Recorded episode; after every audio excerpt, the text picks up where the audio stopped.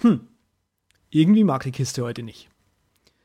Leute, Leute, es ist passiert. Wir haben einen technischen äh, GAU begangen und zwar nach langem Hin und Her, vielen Diskussionen, äh, vielem rumprobieren und machen und tun und was weiß ich noch alles, tontechnischer Seite, ist mir hier leider nur die Skype-Spur übrig geblieben. Ähm, wir haben es versucht hinzubiegen, es hat nicht sollen sein. Ähm, mir tut es wahnsinnig leid, euch hier jetzt quasi die Skype-Spur geben zu müssen, als Backup sozusagen.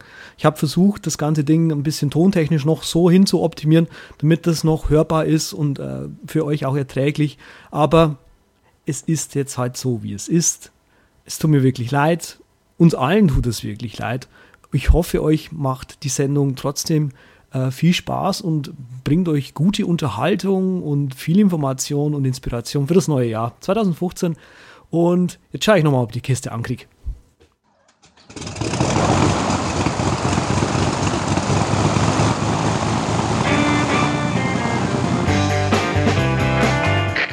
Wir heißen Sie herzlich willkommen an Bord bei der Übercast. Ihr Flug beginnt in wenigen Sekunden. Die Piloten melden sich in Kürze persönlich vom Flugdeck bei Ihnen.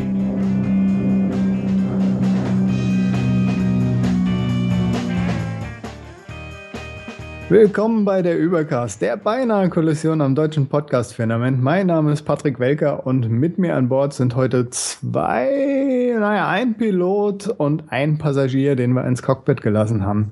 Ich begrüße erstmal den Andreas und zwar standesgemäß mit bayerischem Volksgut, einem Stanzal. Ja, was ist kein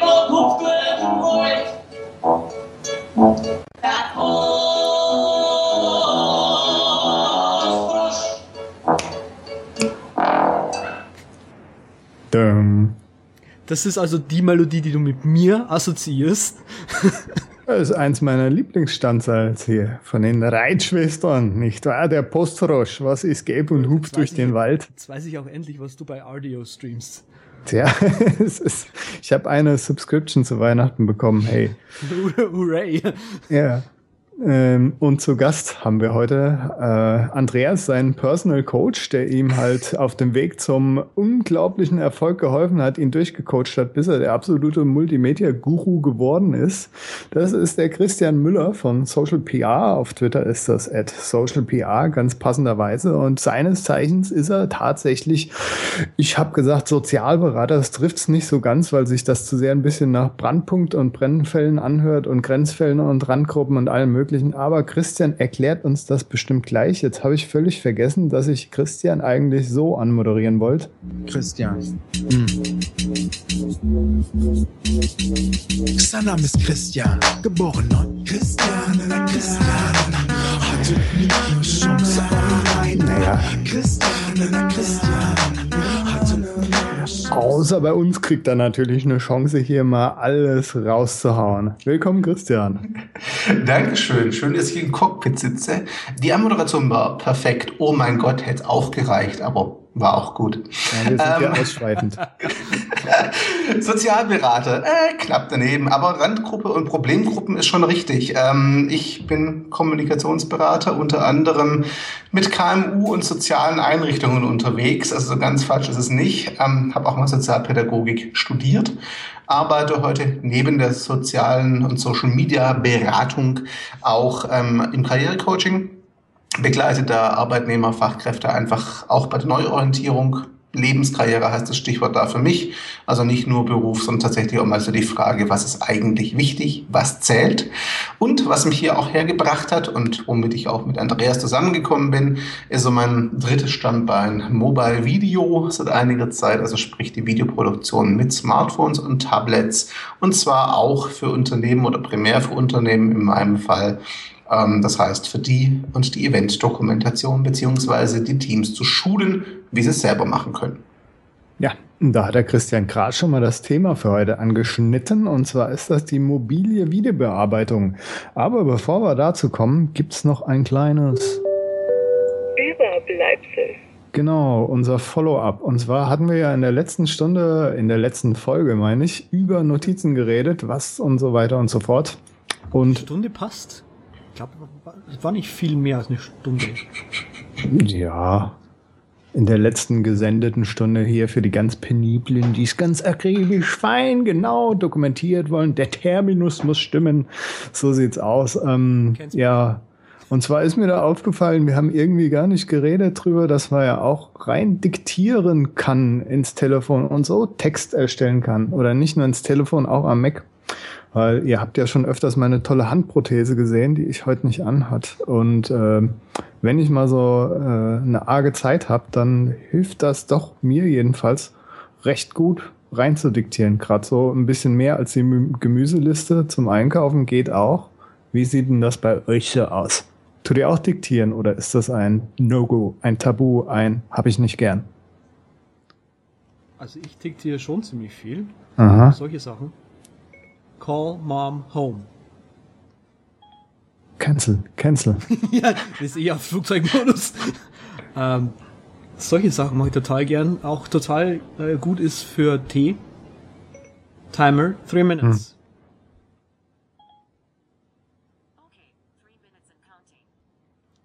Hm. War das gerade ein, ein, Error, ne? Timer two minutes, okay, three minutes and counting? Nee, sie hat's richtig gesagt. Wo, wo sie total äh, Probleme hat, ist mit four. Wenn du sagst Timer four minutes, dann sagt, weil sie versteht Timer für Minuten, hä? Und dann hm. kann sich da keine Zahl draus machen. Wenn du aber sagst, set Timer to four minutes, dann checkt sie das. Ja. Da habe ich auch so einen Liebling und zwar, wenn ich in irgendeine Taskliste diktieren will und write sage, so write Dingsbums und dann kriegt er das äh, vom Kontext her nicht hin und schreibt jedes Mal rechts. Right. Right. Right, right.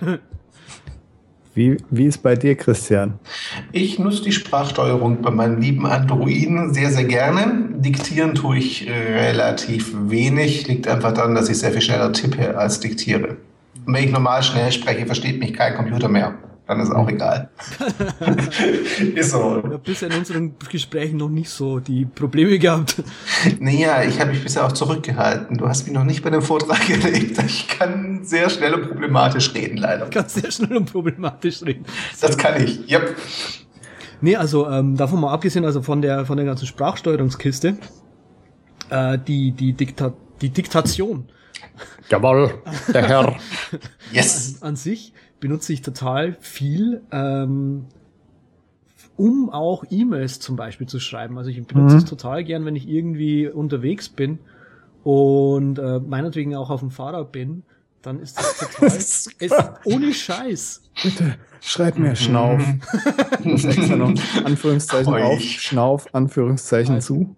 Ne? Wir wollen mal hier eines klarstellen. Ich bin so fit, ich schnauf nicht mehr. Mm. Alles klar. Entschuldigung. Sorry, du. nee, es, unterwegs ist es total cool. Ähm, auch wenn ich hier jetzt vor meinem Mac sitze, diktiere ich relativ viel. Und ähm, das Einzige, was halt nicht so cool ist, wenn du auf iOS diese App-Tastaturen installiert hast, äh, da hast du keinen mm, Diktationsknopf ja. mehr normalerweise dann. Kommt ja, habe ich gehört, in drei Jahren. Ah. da, wenn sie die Software Quality endlich auf dem Level haben. Ja, iOS 10 oder 11 soll es dann werden. Bedingen, ja.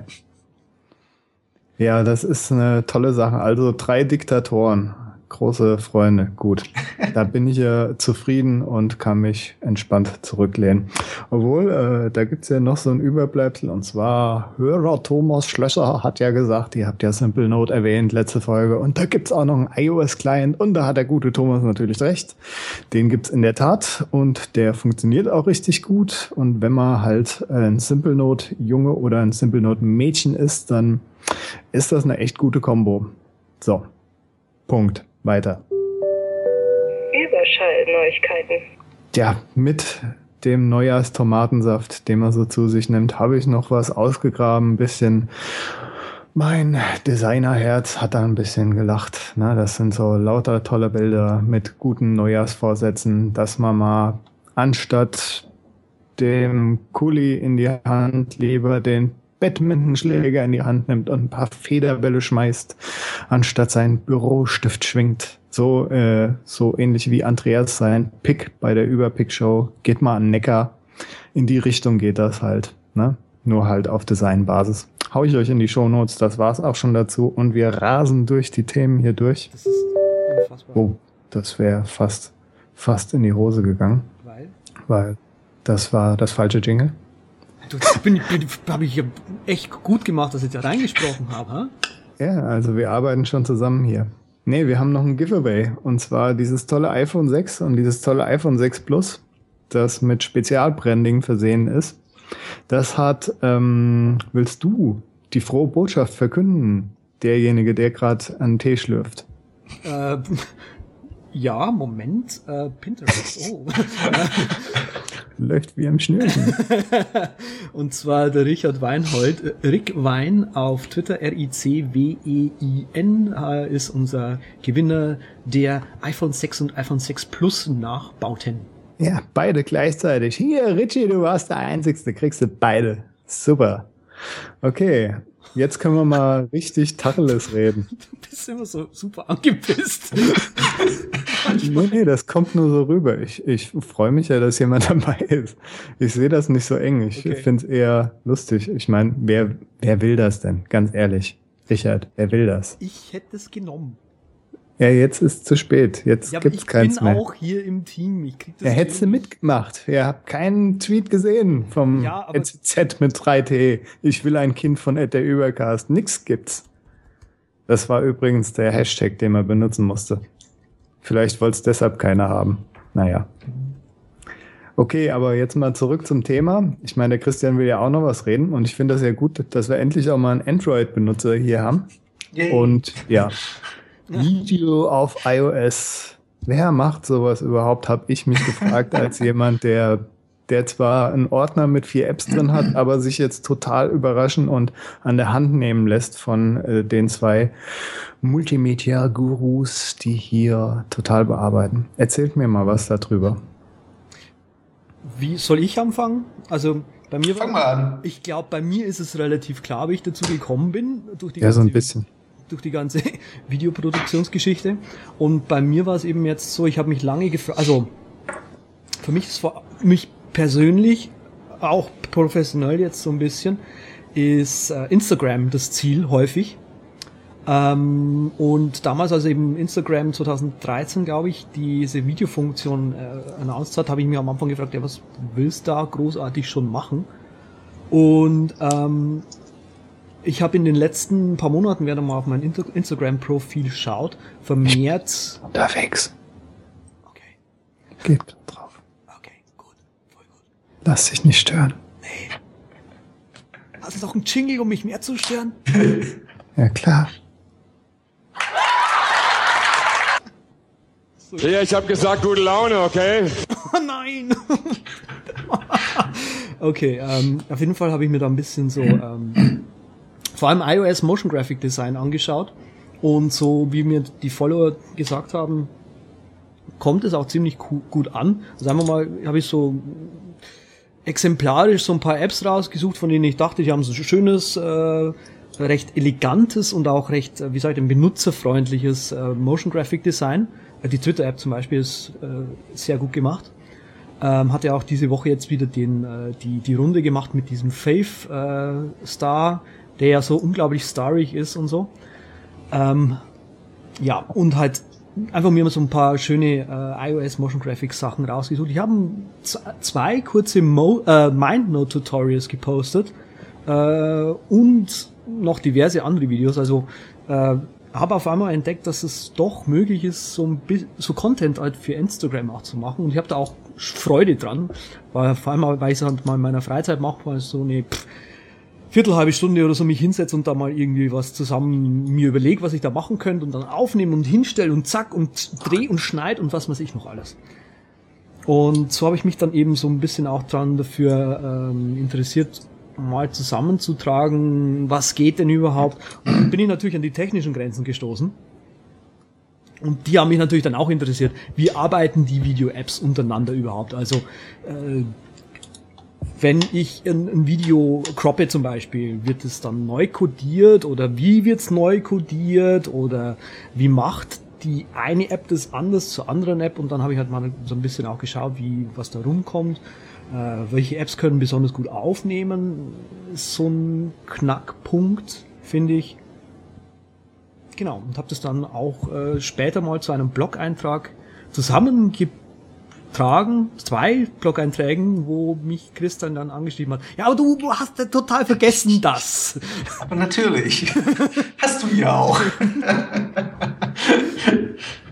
Ja, und das ist auch erst nur der erste Stein des Anstoßes, ne? Weil Christian und Andreas, heute ist nämlich total verkehrte Welt. Andreas kam mir letztens immer vor als der Radikale hier, der überhaupt kein App-Messi ist, der alles Unkraut aus seinem Betriebssystem rausschmeißt und wahrscheinlich noch nicht mal die Schach-App mehr auf seinem Make-up hat. Ja, und äh, Christian ist da eher so, hat sich gewundert, als er über die Shownotes geguckt hat und dann so gesehen hat, Moment, da sind ja 15 Apps drauf, die alle dasselbe können und tja, da haben wir endlich mal zwei verschiedene Ansätze hier. So ein bisschen. Ich glaube, das hängt auch damit zusammen, wo wir herkommen. Ja. Ähm, also vom Ansatz her jetzt, glaube ich. Ich, ich wollte mit der, der Menge auch einfach mal den, den Überblick geben. ah. Also da, da geht noch einiges, so ist es nicht. Ich habe also ich, ich hab gerade nachgeschaut in meinem Store, beziehungsweise auch in meinem Folder. Ich habe in meinem Video-Folder ähm, elf reine Video-Apps rumliegen. Da sind Editoren- und Aufnahme-Apps dabei. Und ich habe ich hab gerade sowohl, und ich habe gerade in iTunes und im Play Store mal kurz zusammengezählt im Vorfeld. Ich bin irgendwo so bei 30 bis 40 Video-Apps gelandet, die ich im Laufe der Zeit mir angeschaut habe. Die benutze so. ich aber natürlich nicht okay. alle. Das ist schon klar. Äh, ganz kurz dazu, Andreas schüttelt zu Recht den Kopf. Ähm, ich komme aus einer völlig anderen Ecke. Ich habe mit diesem Videozeug angefangen, ähm, weil ich nach einem Kanal gesucht habe, neben dem Bloggen, wo ich herkomme, als Wurzel zusätzlich noch so ein bisschen Bewegtbild zu machen und meine äh, Netzwerkpartner und potenziellen Kunden persönlicher anzusprechen. Meine allerersten Gedanken, so hieß das Format, das gibt's heute noch ab und zu, äh, war so Spaziergang auf dem Feld, die Frontkamera eines Galaxy Nexus. Man kann sich die Qualität und den Ton dadurch vorstellen. Das war ein bisschen grausam, also aus heutiger Sicht zumindest. Ähm, habe dann aber die Begeisterung für Video gefunden, erst für mich und dann ähm, halt auch, da ich viel für Kunden mache mit Social Media Begleitung, also Twitter und Facebook und Zeug auf deren Events, wenn sie es nicht selber hinkriegen oder machen wollen, auch mal angeboten, hey, hier, ich mache euch Videos dazu. Auch für Instagram, Ähnlich wie bei dir, Andreas, der Einstieg bei 15 Sekunden sind handelbar. Wein finde ich ein bisschen so anstrengend. Ja. Äh, sechs Sekunden, also sechs Sekunden funktioniert wunderbar, wenn man das richtig macht. Ich kenne Kollegen und sehr, sehr gute Weinleute, auch Weinartists und Zauberkünstler, aber der Aufwand steht für mich nicht im Verhältnis zum Ergebnis. Der Weinzauberkünstler braucht pro Video zum Teil mehrere Wochen für ein Video. Das, äh, die Zeit habe ich nicht. Ganz einfach. Das ist ja furchtbar. Hey, so, so ein bisschen. Inzwischen ähm, muss ich sagen, dass ich Video in ganz, ganz verschiedenen Formaten mache. Ich habe da auch erst vor kurzem drüber geblockt.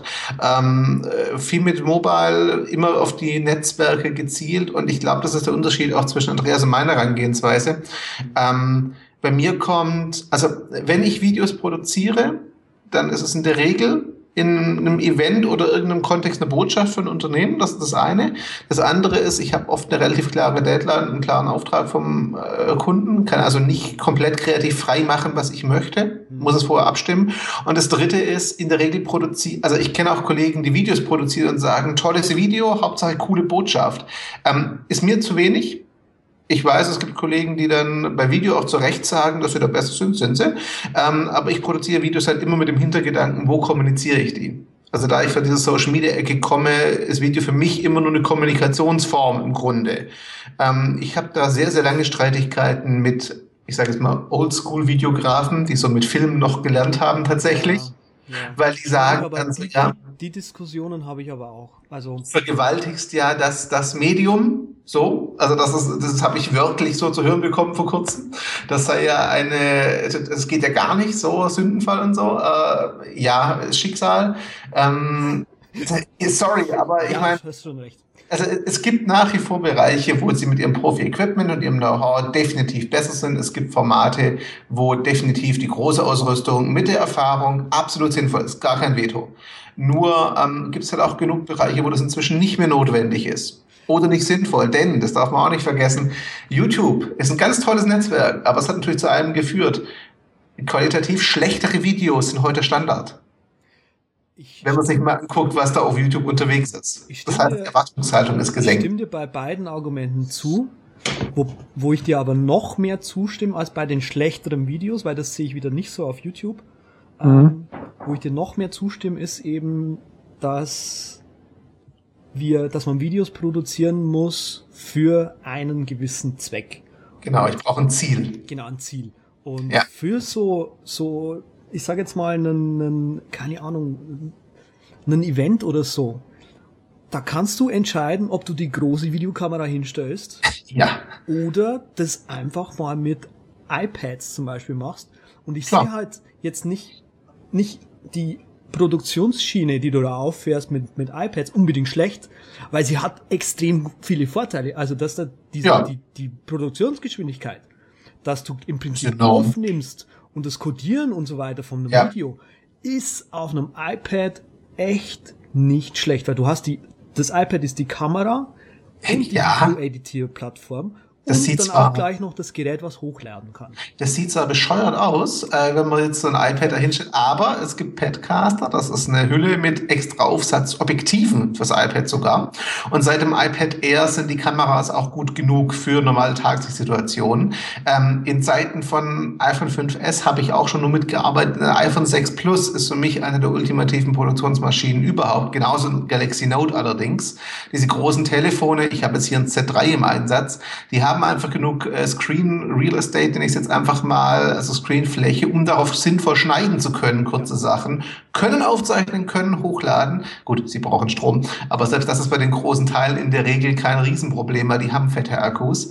Ähm, wir sind einfach an einem Punkt angekommen, wo ich denke, das Ziel der meisten Videos heute ist einfach eine Form der Online-Publikation. Ähm, und weil die Qualität, wir hatten da Andreas im Vorfeld auch kurz drüber gesprochen, gerne mal kritisiert wird, gerade von der älteren Schule. Wir hatten, wir hatten auch so das, das, die, die, die, das Problem festzustecken, wie wir deine Herangehensweise jetzt von meiner Herangehensweise so ein bisschen genau. stecken. Da fiel das Wort Professionalität. Ja. Wo ich jetzt meine Videos, die ich mache, nicht unprofessionell äh, nee. einschätzen würde. Sie sind halt kreativer. Genau. Und ähm, dann fiel das andere Wort kommerziell. Aber genau. sobald du ja professionell bist, verdienst du ja mit den Videos Geld. Ja, das, ja das, also das Problem bei diesen ganzen Definitionen ist halt, aber das haben wir, da gehen wir jetzt nicht hin, aber das haben wir in fast allen Arbeitsbereichen, Kommunikationsbereichen heute, ähm, dass diese alten Bezeichnungen, diese klaren Trennungen von professionell, Hobby, äh, kommerziell, nicht kommerziell schon lange passé sind. Das ist halt nicht mehr so trennscharf, wie es mal war. Ja. Ist halt durch. Ähm, bei Mobile Video ist einfach der, der Unterschied, du kommst aus einer sehr kreativen Ecke, ich komme halt aus der sehr der dokumentarischen Ecke, so nenne ich es jetzt einfach mal, eher so Richtung Mobile Reporting, Mobile Journalism, da komme ich her. Und deswegen auch ähm, der Blick auf die der Blick auf die ähm, verschiedenen Apps. Und natürlich teste ich die unheimlich gern. Und mein Spielkind in mir ähm, liebt es unglaublich, mit zusätzlichen Linsen und all dem Zeug zu spielen und zu testen. Absolut. Aber da ich in der Regel, ich trainiere und schule ja auch Unternehmensteams im Umgang damit. Und da treffe ich halt meist auf Leute, die, wenn ich viel Glück habe, noch ein gutes Auge haben und vielleicht fotografieren. Wenn ich einen Normalfall habe, eher so gar keinen Berührungspunkt mit dem Zeug haben und vielleicht sogar vor der Technik an sich noch ein Aber haben. Ganz ehrlich, da bin ich inzwischen, am Anfang habe ich auch alles Mögliche vorgestellt, inzwischen reduziere ich es ganz bewusst auf ganz, ganz wenige Apps runter, teilweise sogar auf die Apps, die weniger können als die großen Brüder, weil ich mit einer simplen App davon ausgehen kann, dass er ein halbwegs brauchbares Ergebnis erzielt. Eine komplexe App, die wir nachher auch vorstellen, die unheimlich viele Möglichkeiten bietet, dafür aber meinen Benutzer so befordert, dass er genau gar nichts aufnimmt, ist im Endeffekt für die Zielsetzung dann für meinen Kunden halt weniger sinnvoll. Auch wenn mir das Herz blutet und ich gerne anderes hätte. Aber ich habe Teams, wo ich schon froh bin, wenn sie nicht hochkant aufnehmen. Und das ist kein Witz, sondern leider schmerzhafte Realität. Ist das denn auch so, wenn, äh, wenn du sagst, du bist eher auch auf kleine Einzelkönner-Apps aus, dass du die dann, äh, sagen wir mal, vier Schnipsel quasi äh, verarbeitest in verschiedenen Apps und die dann am Ende in der großen Kanone zusammenführst? Kann sein. Also je nach Format natürlich, ganz klar, wenn ich die kreative Freiheit habe und tatsächlich der Kunde sagt, ja, machen Sie mal hier was, äh, ich sag mal, hübscheres, ähm, dann passiert das durchaus. Dann habe ich auch diesen Workflow, wo ich tatsächlich, zu, also mein das habe ich damals aufgeschrieben, weil das, ja, also ich hatte damals ein Proof of Concept gemacht. Ich habe mal ein Wochenende dokumentiert ähm, und habe da einen 30-minütigen Zusammenfassungsfilm von geschnitten. Ich habe das aufgenommen mit iPhone und geschnitten auf dem iPad. 30 Minuten auf dem iPad schneiden ist die Hölle. Habe ich dann auch rausgefunden. Ähm, ich habe damals mitgeschrieben, ich habe für dieses eine Video tatsächlich äh, ungelogen 18 verschiedene Apps eingesetzt und ich rede nicht von den Kamera-Apps, sondern ich rede rein vom Editierprozess danach, also für die Post-Production 18 verschiedene Apps eingesetzt, um die verschiedenen Dinge zu bearbeiten. Das war im Endeffekt auch ein 27p und kein 1080p Video mehr, ja, denn genau, die Qualität hätte es nicht mehr hergegeben. Das wollte, konntest du knicken. Ich wollte gerade sagen, das Video ist danach auf jeden Fall gut komprimiert gewesen. ja, das waren dann 27, also 1080 ging da gar nicht mehr. Ich muss dazu sagen, ich hatte aber schon höher aufgenommen. Mein Z3 kann 4K-Aufnahmen. Ich habe 4K-Material aufgenommen auf dem Z3. Klammer auf, man darf sich dann kurz überlegen, das ist eine 16 Gigabyte Variante, größer gibt es das Ding nicht, wie oft ich den Speicher geleert und rumgeschoben habe, um 4K da drauf zu kriegen, um wieder Platz zu haben, Klammer zu. Ähm, und habe das Ganze nur als Proof of Concept wirklich gemacht. Das äh, iPad ist nochmal extrem schnell rendert, das war ein Air, ähm, hat am Schluss, glaube ich, knappe zwei Stunden gerendert an dem Zeug. Und wurde heiß wie blöd, ist mir auch dreimal abgeschmiert also im vierten Versuch hat es dann geschafft, nachdem ich es komplett leer gemacht und restartet hatte, nur die App drauf hatte, die ich noch brauchte zum, und sonst nichts. So. Ähm, aber das war auch ein Proof of Concept, so ähnlich wie Bentley und Apple. Na, also die haben halt auch, also habt ihr, habt ihr Bentley gesehen? Du hast wahrscheinlich schon Andreas, oder? Das Bentley-Video. Ja, ich also Bentley hatte ja vor einiger Zeit einen Werbespot komplett auf iPhones gedreht und mit iPads geschnitten und hat das dann auch ins Netz ah, gestellt. Natürlich von der Apple, ne? Ähm, und sie behaupten bis heute, dass sie es komplett gemacht haben. Ich nehme ihnen das bis zum gewissen Grad ab. Ähm, ich glaube ihnen bis heute nicht, dass die gesamte Post-Production auf dem iPad mhm. stattgefunden hat. Das behaupten sie auch nicht. Sie sagen, ja. edited on iPad. Also was ich glaube, ist, sie haben ihre Teilclips halt vorher ordentlich auf der großen Maschine gemacht, das auf iPad geschmissen und es dann zusammengebaut. Das nehme ich ihnen sofort ab. Aber so ein Projekt dieser Größe mit so viel Abnahmeschritten machst du nicht auf dem iPad oder du brauchst halt Wochen dafür. Das werden sie nicht getan haben. Egal. Find Punkt ist einfach nur, es bietet unheimlich viele Möglichkeiten. Da wollte ich gerade noch einhaken.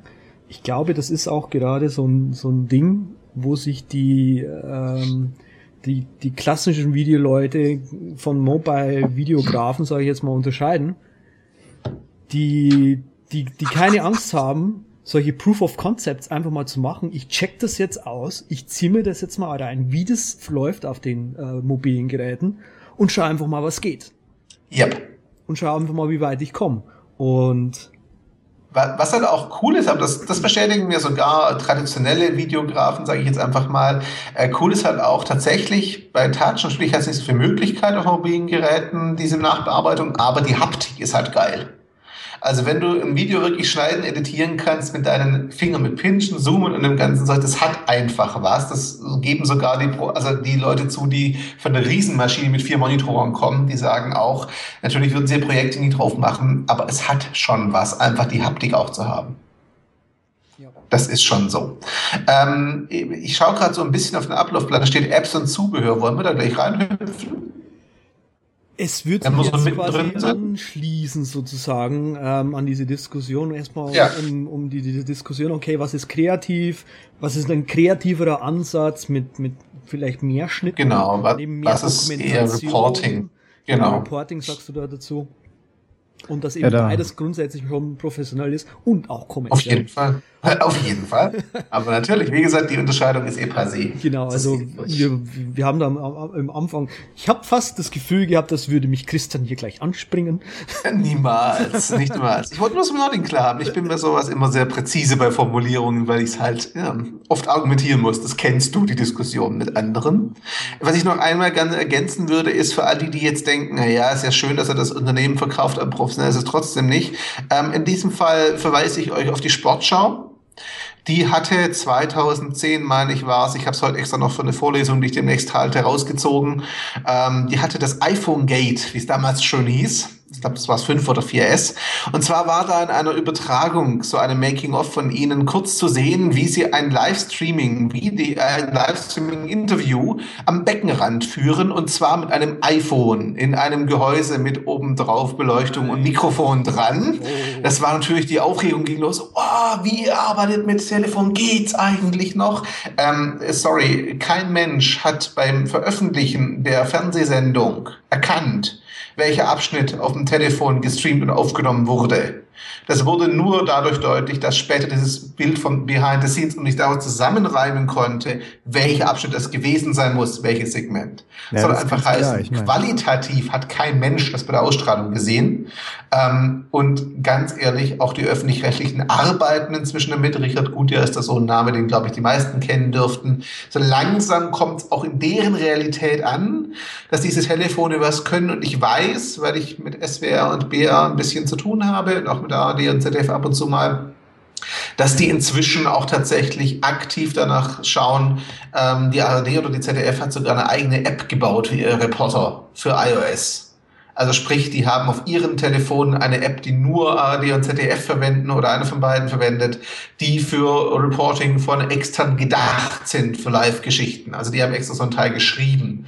Ähm, soll einfach heißen, auch die nehmen das langsam ernst. Die werden nie ihr großes Equipment rausschmeißen, muss ja auch niemand, aber sie benutzen es da, wo es sinnvoll ist und sie begreifen es langsam. Ähm, und äh, ja, also für alle Zweifler, selbst die Großen merken das langsam. Ja, da hat der Christian natürlich recht. So zum Footage erstellen ist das natürlich alles super brauchbares Material und wenn man da noch zeitnah arbeiten will, dann ist natürlich Mobile eine super Sache. Ne? Und deshalb hätte ich gerne ja. ein paar Tipps. Ne? Ich habe zwar vier Apps in meinem Ordner, aber das meiste sind so 0-Dollar-Deals, die ich irgendwann mal abgestaubt habe. Ja, und jetzt will ich natürlich in der Sendung ein paar also, Perlen. Ich würde jetzt gerade mal äh, hier losreiten. Ähm, Schmeiße mir vor die Füße. Also ein Ding noch kurz hier voranschieben.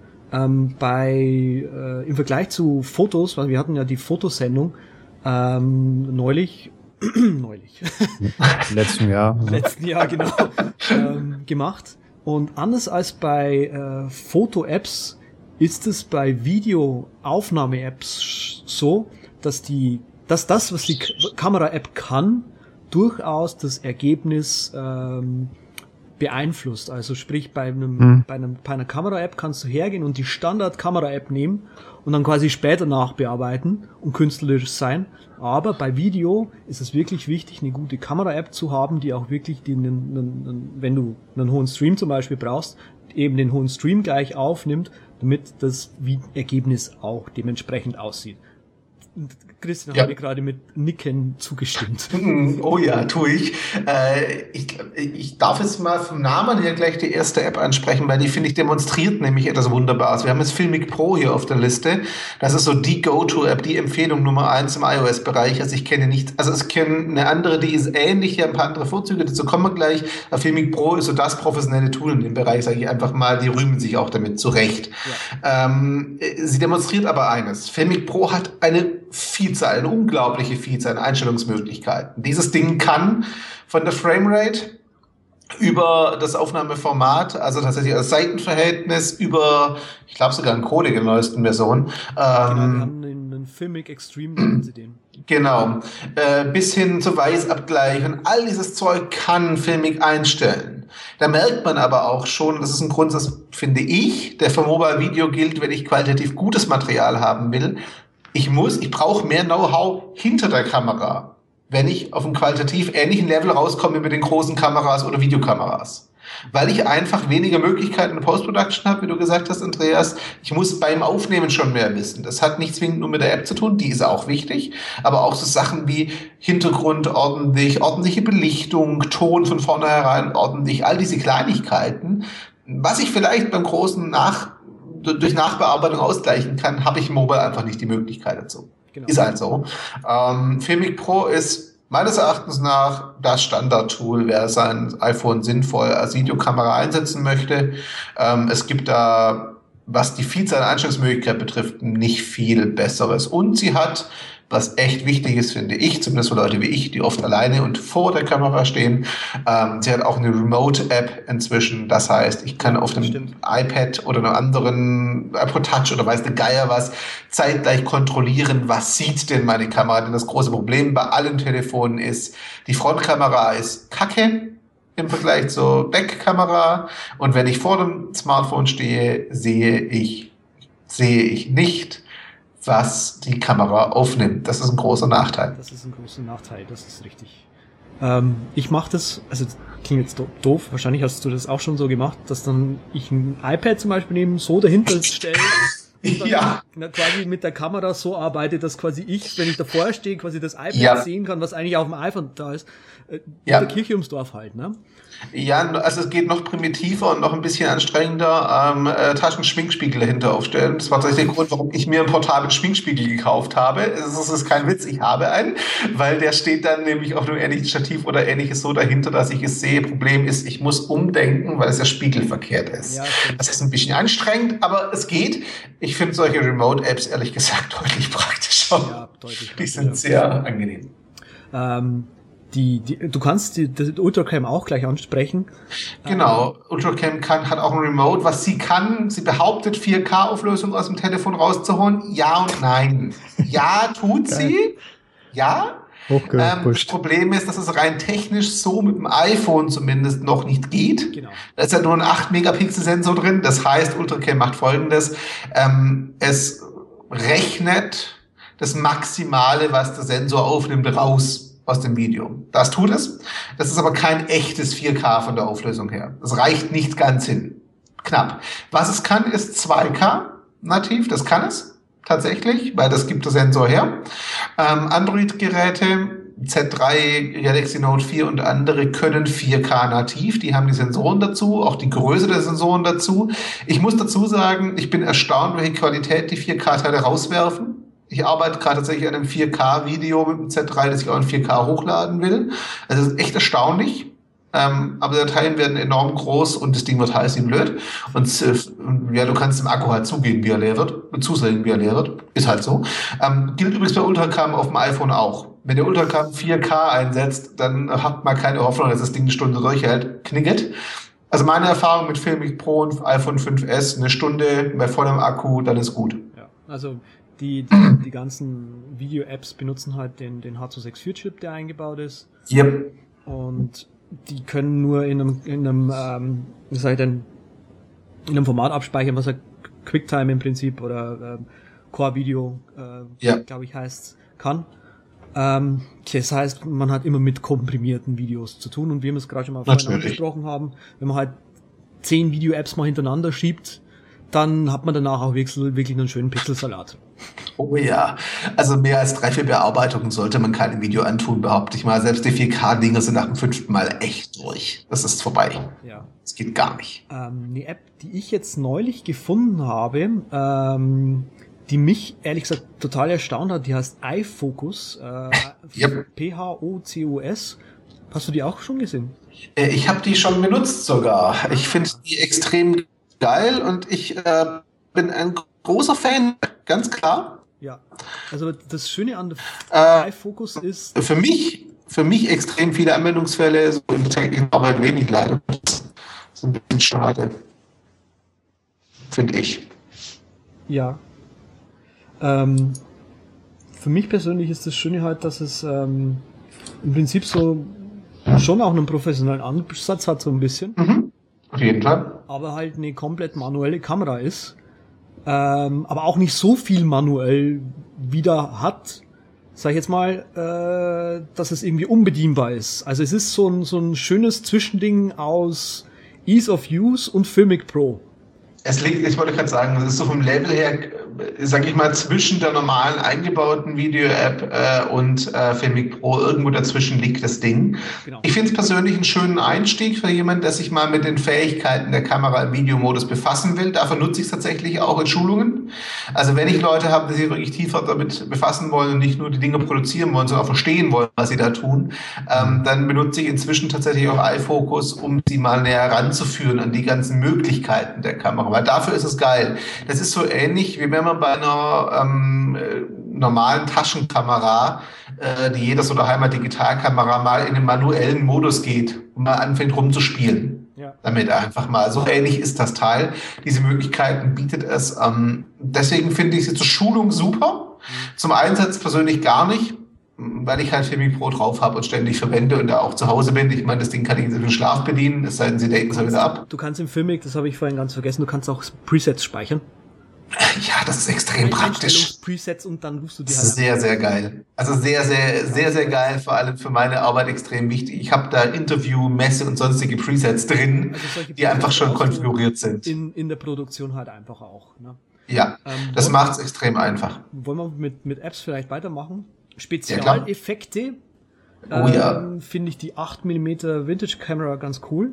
Definitiv. Die, äh, die hat auch so einen schönen Button, wo man, wenn man draufklickt, äh, drauf tippt, ähm, der, der View im Prinzip die Verschlechterung, die eben das Gerät, was man da ausgewählt ja. hat, nochmal verschlechtert. Also irgendwie ja. so ein VHS-Modus und dann irgendwie das Bild verschiebt. das ist natürlich super praktisch, weil du dann keine vier Apps brauchst wo du das Video nacheinander durchjagst, sondern nur eine App hast, so die das Ganze destruktiv bearbeitet. Ja, vor allem äh, 8 mm ist die einzige App, die ich gerade auf dem iPhone habe, die diese ähm, Extension benutzt, diese äh, Bearbeitungsextension. Also du kannst ja. in der Camera Roll und in der Camera, äh, in der Foto-App kannst du quasi ein Video auswählen und siehst dann quasi in den Extensions die 8mm Kamera und kannst quasi die, den Videoeffekt draufrechnen. Der Wahnsinn. Jetzt benutzt der Z auch noch die Extensions. bah, alles also dank 8mm. Da kann ich natürlich nicht mit hinterherkriechen. Ich habe nämlich Vintagio drauf von MacFun. Ja. Ne? Ist ein bisschen altbacken und kann kein Pre-Rendering irgendwie und funktioniert auch nur, wenn das iPhone online ist und das Interface sieht auch aus wie vor zehn Jahren, aber ja, ne? Ich bin ja auch nicht der Obervideo-Honk hier. Und es war umsonst derzeit. Ich habe einen Deal hab abgegriffen. Vorfeld die Screenshots angeschaut und ja, ja das hat mir gereicht. Danke. Das tut schon ein bisschen ähm, weh. Ähm, überhaupt, ja. Nee, es ist Ach, überhaupt noch so ein Tipp am Rande, ne? Die äh, auf Deals achten, ne? Twitter ich auch ab und zu. Filmic Pro habe ich nämlich auch für einen Deal bekommen. Habe ich gerade gesehen im App Store, dass ich, dass ich schon gekauft habe. was da nachher kommt, nicht auch mal umsonst? Oh, Emulsio ist, glaube ich, so oder so umsonst. Nur der In-App-Purchase, der kostet was. Genau, das ist so eine In-App-Falle, so ein bisschen hm. bei Emulsio. Das ist ein bisschen okay. schwierig. 8 mm hat einen Vorteil, oder generell diese Apps, die direkt destruktiv arbeiten, dass das Video so aufnehmen, du siehst, haben einen großen Vorteil, finde ich, beim Schulen einfach, dass dadurch ich gezwungen bin, mir viel mehr Gedanken zu machen. Das ist so mein Ansatz in der Regel, ähm, dass ich Leute tatsächlich mit solchen Apps losschicke und sage, jetzt machen Sie mal ein gutes Video, weil in dem Augenblick, wenn ich weiß, das, was ich sehe, das Ergebnis sieht nachher im Vergleich zur normalen Aufnahmequalität kacke aus, muss ich mir viel mehr Gedanken über Perspektive, Gestaltung, Szenenaufbau und Co. machen. Also hier im Fotografieren auch, schalte die Kamera mal auf JPEG-Modus und auf Schwarz-Weiß dann musst du schwarz-weiß fotografieren und dann geh mal los. Du fotografierst anders. Bei Video genau das gleiche Spiel. Das sind solche Apps super. Was ich bei Videos noch interessant finde, anzusprechen oder anzudeuten, ja. ich finde es mit Deut diesen Videoeffekten tatsächlich nicht so. Also es gibt ja die, die Replay-App zum Beispiel auch. Ja. Replay ist eine total geile App. Ähm, allerdings kannst du die Videofilter nicht ausschalten. Leider ja. Genau, das ist, finde ich, ist ein Riesenmanko, weil oh ja. ähm, anders wie eben bei Foto-Apps ist es so, also wenn du halt bei, bei einer Foto-App einen, einen Filter drauflegst, dann kannst du sagen, okay, das ist künstlerisch cool. Aber selbst ein schlechtes Video wird durch einen coolen Filter nicht cool.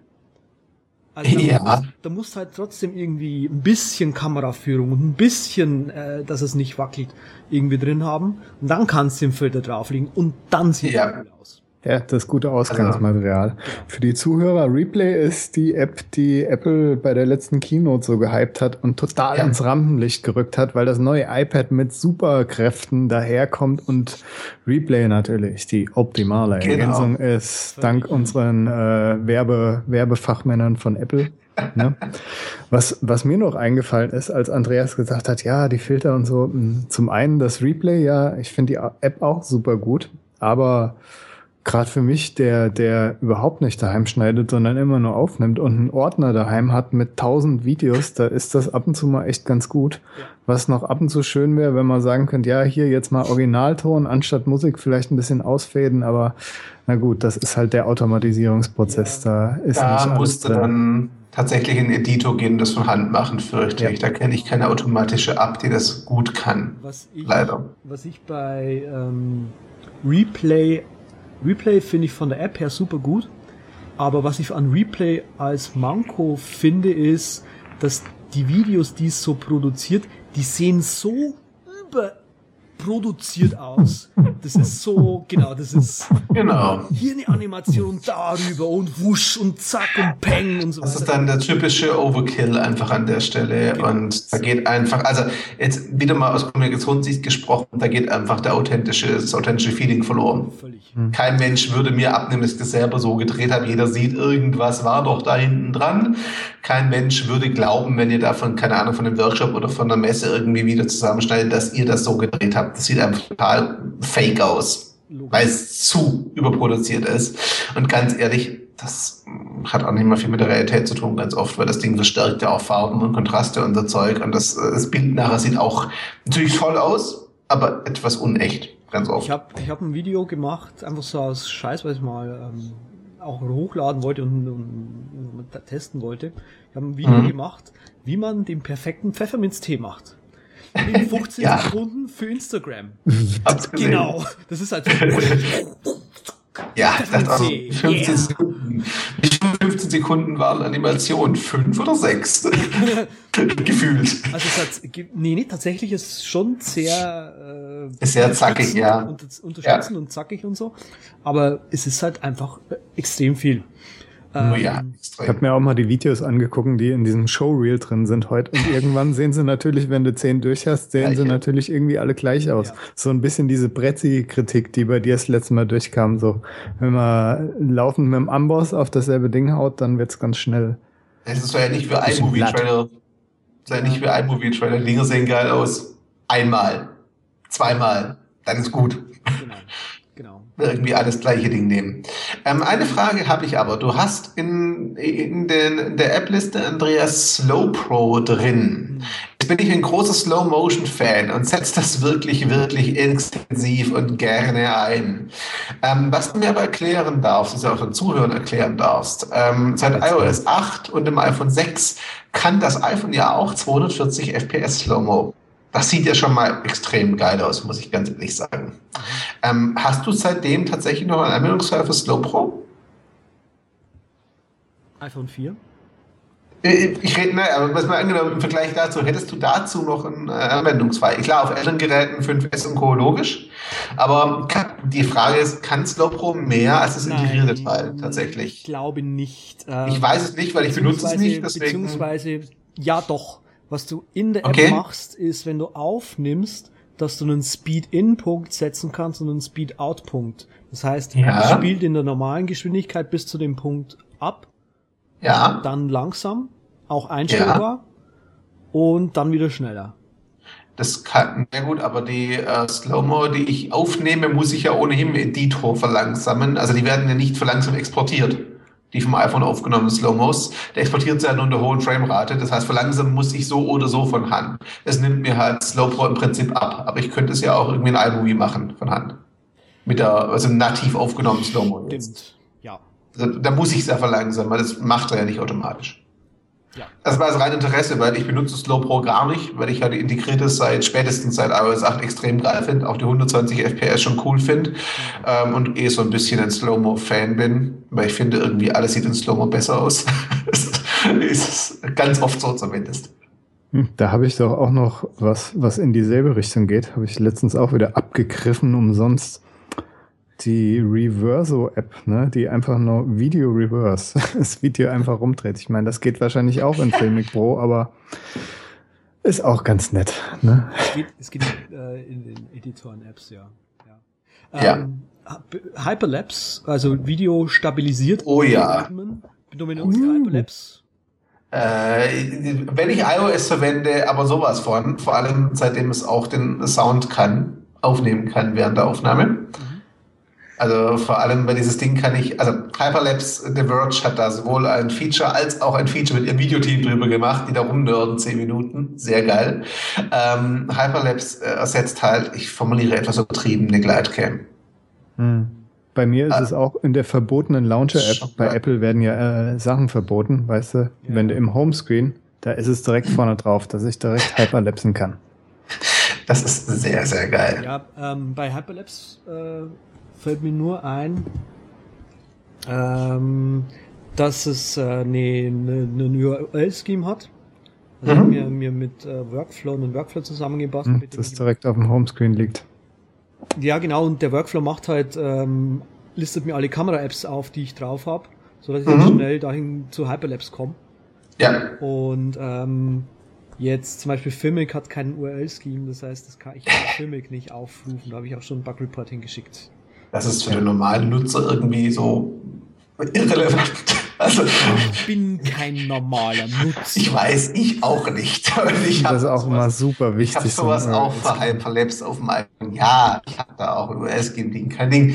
Ähm, bei Hyperlapse der Punkt ist einfach, diese Stabilisierung ist unglaublich geil. Das Ding kann halt im Gegensatz zum Namen nicht nur Timelapse, sondern es kann halt tatsächlich die Stabilisierung auch bei normaler Geschwindigkeit rausrendern. Einziger Nachteil für mich ist, dass es standardmäßig 27p rausschmeißt. Das kannst du umschalten. Das Geile finde ich, das kannst du Mausspiel ist das spielen. Am Anfang war diese versteckte Einstellung ein Doppeltipp mit zwei Fingern.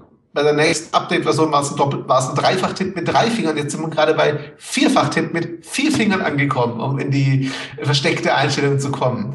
Ähm, äh, ich finde es spannend, wie das Hyperlapse-Team da spielt mit seinen Nerd-Benutzern, weil wenn sie es nicht wollen würden, würden sie es rausschmeißen. Ähm, aber sie spielen da nette Spielchen. Ich finde das süß. Es hat was. Ich mag sowas. Das ist super. ja, ich finde auch gut, dass die Einstellung überhaupt gibt. Das wäre auch der Trick 17, den ich noch anmerken wollte. Den gibt's auch verlinkt natürlich in den Show Notes, weil den muss man einfach wissen, dass man Hyperlapse mit normaler Geschwindigkeit nutzen kann. Das ist einfach zu gut dafür. Und vor allem Alternative. 1080p dann halt. Ne? Alternative natürlich ist Emulsio, wo man das auch so kann, nachträglich bei Videos machen. Da muss man allerdings dann den 269 In-App-Purchase hinblättern, um den freundlichen Wassermarkengruß vom Entwicklerteam zu entfernen, den jeder Nutzer hochgradig schätzt. Ja. Unglaublich. So ein Tipp. Aber gut, gute Apps. Und was auch mit Labs zu tun hat, Lapsit, ne? Benutzt auch hier auch irgendeiner, der wahrscheinlich der, der Slow-Mo drei verschiedene Apps drauf hat, der hat auch Lapsit drauf. Ich glaube, das benutzen wir beide. Ich habe meine, meine, mich aufgenommen dabei. Ähm, ich wollte meine, meine Stretching-Routine äh, auf dem Blog veröffentlichen. Ah. Und habe das so als Zeitraffer aufgenommen. Wieder für die weiblichen Groupies, ja, ja. Ich hab doch euren Twitter, Twitter-Zwiespalt verfolgt. ja, ich hatte nur die Kamera zu hoch, äh, zu tief. Ja. Jetzt sieht das ein bisschen komisch aus. Wenn du so im Bogen stehst und so und ähm, ja. Ich sehe gerade, wir kommen jetzt langsam Richtung Editoren. Darf ich davor noch eine Aufnahme-App für Android einwerfen? Aber unbedingt. Äh, da gibt's leider echt es gibt nicht viel. Regeln im Podcast. Ja, das habe ich vorher gemerkt. Äh, da gibt's leider echt wenig. Also ich bin eigentlich ein Android-Fan, weil gerade in der Arbeit so das Übergeben von Dateien zwischen verschiedenen Applikationen ist halt auf alles immer noch ein Krampf, trotz Extensions und allem. Da ist Android halt so weit vorne, das ist halt schon nicht mehr feierlich. Ähm, der andere Punkt auch für mich, wasserdichte Telefone. Ich weiß, kann man jetzt auch als Nische betrachten, aber ich finde es ganz praktisch, wenn mein Ding mir nicht absäuft irgendwie im Wald. Ähm, das hilft. Also bei mir ist es dann das einzig Sinnvolle, das ich kenne, ist Cinema FV5 heißt das Teilchen. Das kommt sehr, sehr, sehr, sehr nahe an Filmic Pro ran von den Möglichkeiten.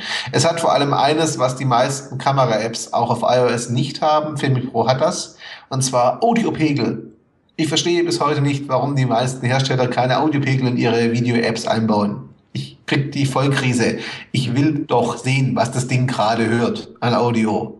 Es ist jetzt nicht so, dass Audio unwichtig wäre.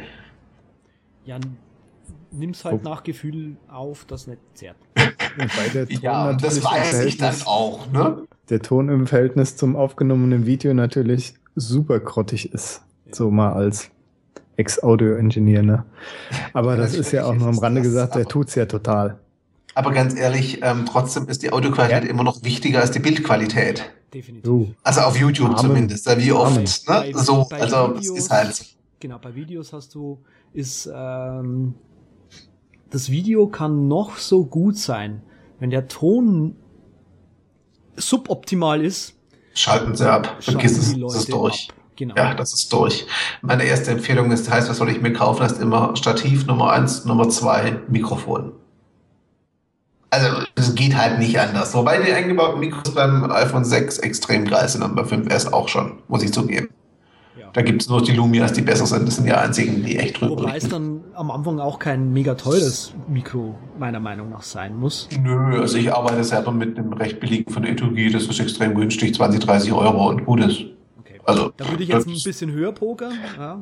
Ja, es, gibt, es gibt alle möglichen, es gibt noch günstiger, es gibt noch teurer, aber die Teile äh, reichen von der Qualität her völlig aus. Also ich, Ähm, haben wir auch schon viele Messen überlebt. also ich, ich sag Leuten immer so als, als, als Einstieg so 80 bis 100 Euro für ein Mikro schon hinblättern. Hm. Hm, Es gibt auch, also iRig zum Beispiel geht 50 Euro los und die Dinger sind echt okay. Ja, bin da halt nicht so der Fan von. Ich weiß, aber wir reden jetzt ja auch nicht davon, dass wie du und ich das Ganze in einem semi-professionellen oder professionellen Rahmen nutzen wollen, sondern jemand, der einfach anfängt und sich vor die Kamera stellt, benutzt bitte ein externes Mikro, mir ist scheißegal welches, aber es klingt besser als das Telefon. Sagen wir es mal, sagen wir es So. doch einfach mal so. Genau. Ähm, Benutzt externe Mikros, fertig. Genau. Immer. Ähm, Gut, Mikros abgehakt, weiter im Takt. Editoren, Andreas, Editor, leg los. Replay haben wir eh schon gerade angesprochen. Ja. Fly kann man sich mal anschauen. Die haben auch Ah. eine, eine, eine coole Clips-App, die im Prinzip den, den Clips-Editor aus, äh, aus Fly rausnimmt und separat anbietet. Und die Mhm. haben noch eine App, die heißt Crop. Mit der Ja. kann man im Prinzip äh, Portrait-Videos ähm, ähm, quer machen und quasi Ja. immer während das Video abspielt den Au Bildausschnitt wählen und es wird dann quasi Richtig. mit äh, exportiert, was ich eine ganz nette Idee finde. Ja. Ähm, ich sag dann erstmal Cute Cut und Pinnacle Studio und dann streiten wir uns über iMovie. Ähm, ja, Sag mal, noch mal kurz, äh, Fly ist ja nicht jetzt so on the fly Effekte draufhauen, oder? Nee, genau, ist nur Nee. schneiden. Ist Weil äh, on the fly Effekte Editieren draufhauen, halt, ja. Game your video. Auch vor zehn Jahren mal abgegriffen. Total Okay. schlecht wahrscheinlich. Du kannst, äh, ich will es nochmal für die Zuhörer kurz erklären, du spielst das Video ab, suchst dir einen Effekt drauf und dann tust du live quasi mit dem Finger den Effekt dann auf, auf der Spur anwenden und dann verwackelt's an der Stelle oder so. Also ich hab's, Unter, Untertitel Where Editing Meets Creativity. Aha. es weiß Gott, ja, das klingt Empfehlung. Ne? überzeugend. Genau, genau, voll gut. Das klingt überzeugend. Aha. ähm, genau, also Pinnacle Studio habe ich hier schon äh, mal erwähnt. Das Genau, mach Ja. mal richtige Apps, nicht Prinzip- Game for. Desktop Video Editing Software auf iOS äh, ist Ja. jetzt vom von äh, wie sage ich denn vom Workflow her nicht 100% cool, kann aber alles was ein Desktop äh, im Prinzip kann. Ah, würde ich Ja, jetzt also, ein bisschen einschränken. das, also es kann das, was du extrem halt brauchst, viel. das was du halt, kann extrem viel. Es das, kann was du viel. halt gebe ich brauchst. Ne? Du Ja. kannst einen In-Punkt setzen, du kannst einen Out-Punkt setzen und kannst das in die Timeline runterziehen zum Beispiel. Das können Ja. viele Videoeditoren. Du kannst auch mit zwei Tonspuren arbeiten, beispielsweise. Auch das geht. Das Zum ist auch schon mal ein Fortschritt, ganz klar. Und du kannst auch Bilder drüber legen, sogar. Genau. In eine zweite Spur. Das ist auch geil. Genau, also ich will es halt jetzt nicht aus, mega ausführlich machen, weil Ja, ich habe aber das ist schon gut. Das kann einiges, äh, wobei ich, da, da hüpfe ich, bevor wir zu iMovie kommen, hüpfe ich da ganz kurz rein. Denn Pinnacle ist meines Erachtens nach auf iOS die, die mächtigste Editorensoftware. Ähm, erstaunlicherweise, und da bin ich wirklich erstaunt nach wie vor, gibt es auf Android eine noch bessere, mächtigere als das. Das habe ich nicht geglaubt, bis ich zu Android gewechselt bin. Ich habe vor kurzem das Experiment gemacht, bewusst meine iPhones verkauft. Ich habe jetzt wieder eins zum Arbeiten, aber so primär mit äh, Windows Phone und, iO und Android gearbeitet, weil ich bisher komplett auf iOS unterwegs war. Ich wollte die anderen kennenlernen. Und in meinen Workshops kommt regelmäßig die Frage, ich habe kein iPhone, was mache ich jetzt? Ja, ist toll. Nachbearbeitung auf Android KineMaster. Dieses Ding, äh, da, das kommt wirklich schon nah ran. an so eine Desktop-Geschichte. Das Ding kann mehrere Spuren, es kann an- und ausfaden, es kann stabilisieren, es kann Audiobearbeitung und Leveln und das ganze Zeug und innerhalb der App. Ich habe mehr als zwei Audiospuren, wenn ich das möchte. Ähm, dieses Ding ist super un unintu- unintuitiv, da bin ich schon dabei, das ist echt anstrengend, aber es kann unglaublich viel. Einziger Manko aus meiner Sicht, das Preismodell. Wir reden seit einiger Zeit von einem Abo. Das kostet zwar nur drei Euro irgendwas im Monat, aber dennoch nervt es einfach, ein Abo zu haben. Ja, ich habe auch Schmerzen. Es sind drei Euro irgendwas im Monat. Es kann man sich also schon leisten. Im Jahr irgendwas um die 40 Euro. Also das tut jetzt nicht wirklich weh. Ich finde es trotzdem ein bisschen kacke, dass ich es nur abonnieren und nicht kaufen kann. Ähm, finde ich schade. Fällt für die Hobbyfraktion dann direkt so ungefähr weg. Naja, für 3,50 im Monat, ich weiß es nicht. Also wer sich ein bisschen intensiver damit beschäftigt, kann sich das schon mal geben, finde ich jetzt irgendwie. Da Ja, kauft er, ein, also ein Pinnacle kauft, darf, äh, kostet hier 12 Euro. 12, glaube ich, 11,99? Nee. Ich habe sie gerade offen. Okay, Ich es gerade offen. dann Das sagt 11,99. Äh, also da hatte ich, kann ich vier Monate lang KineMaster testen. Gut, danach wird teurer, klar. Aber KineMaster ist für mich schon was das einzige Problem und das ist typisch Android. Es ist nicht mit allen Geräten kompatibel. Das nervt und zwar gewaltig. Sie bauen ihre Unterstützung aus und die populären Sachen, Z3, die Galaxies, Nexus und so weiter, können sie inzwischen, aber leider nicht auf allen Geräten, auch vor allem nicht auf manchen Android-Kameras, was ich sehr bescheuert finde, weil da werden die Dinge halt geeignet extrem gut. Ähm, auch ein Vorteil, wie ich finde, von Android äh, leider die, die äh, Formfaktoren. Und zwar, es gibt sowas in den Galaxy K und auch das jetzt von Lumix T1, sprich Smartphones mit integrierten Kameras und echten Linsen und optischem Zoom und so Zeug. Das ist schon nochmal eine echt feine Sache. Das C1 hätte ich mir auf jeden Fall angucken, werde auch testen. Und das ist schon was, finde ich sehr, sehr geil. Aber wollte ich nur einwerfen, weil wir bei mächtigen Editoren sind. KineMaster auf Android, ein sehr, sehr geiles Ding und der einzig benutzbare neben Movie Edit Touch. Das ist so eine, ja, die Standardsachen geht er, aber mehr kann er nicht. Einfach schneiden und so reicht er. Aber ansonsten ist Movie Edit Touch irgendwie so auf Fly-Level oder sowas, würde ich jetzt sagen. Also Okay. Basics, Basics, Geht. mehr geht halt nicht. KineMaster ist dann gleich riesig mächtig, aber halt auch super komplex, ähnliche Pinnacle Studio. okay. So, Das- gut. iMovie streiten. Warum, Andrea? Erklär's mir. Ähm, ich wollte Cu- Cu- CuteCut noch kurz ansprechen. Ja. CuteCut hat mich total beeindruckt neulich. Kann im Prinzip das Gleiche, was Pinnacle kann. Kann Ja. mehrere Spuren, kann mehrere Audiospuren. Du kannst sogar Spuren anlegen, wo du dann selbst draufmalen kannst und so weiter. Ist der einzige, die einzige Editor-App gewesen, die ich gefunden habe, die ähm, ein quadratisches Video machen kann, wo du quasi sagen kannst, hier, ich will ein Projekt anlegen in quadratisch Ja. für Instagram oder Wein.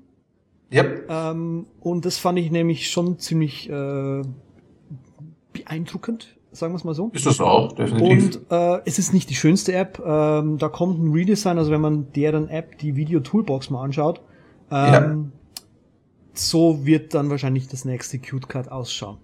Und dann wird's ein bisschen hübscher. Genau. iMovie. Ähm, ich Ja. bin kein iMovie-Freund. Wegen. Erklär's mir. Gefällt mir einfach nicht. Das ist noch kein Argument. Doch, Ja. das, ist ein, Okay. das ist Personal Taste, ist einfach Okay. nicht. Warum? Ähm, ich würde jetzt Also, in, äh, oder andersrum, was gefällt dir nicht? Die UI oder die Funktionalität?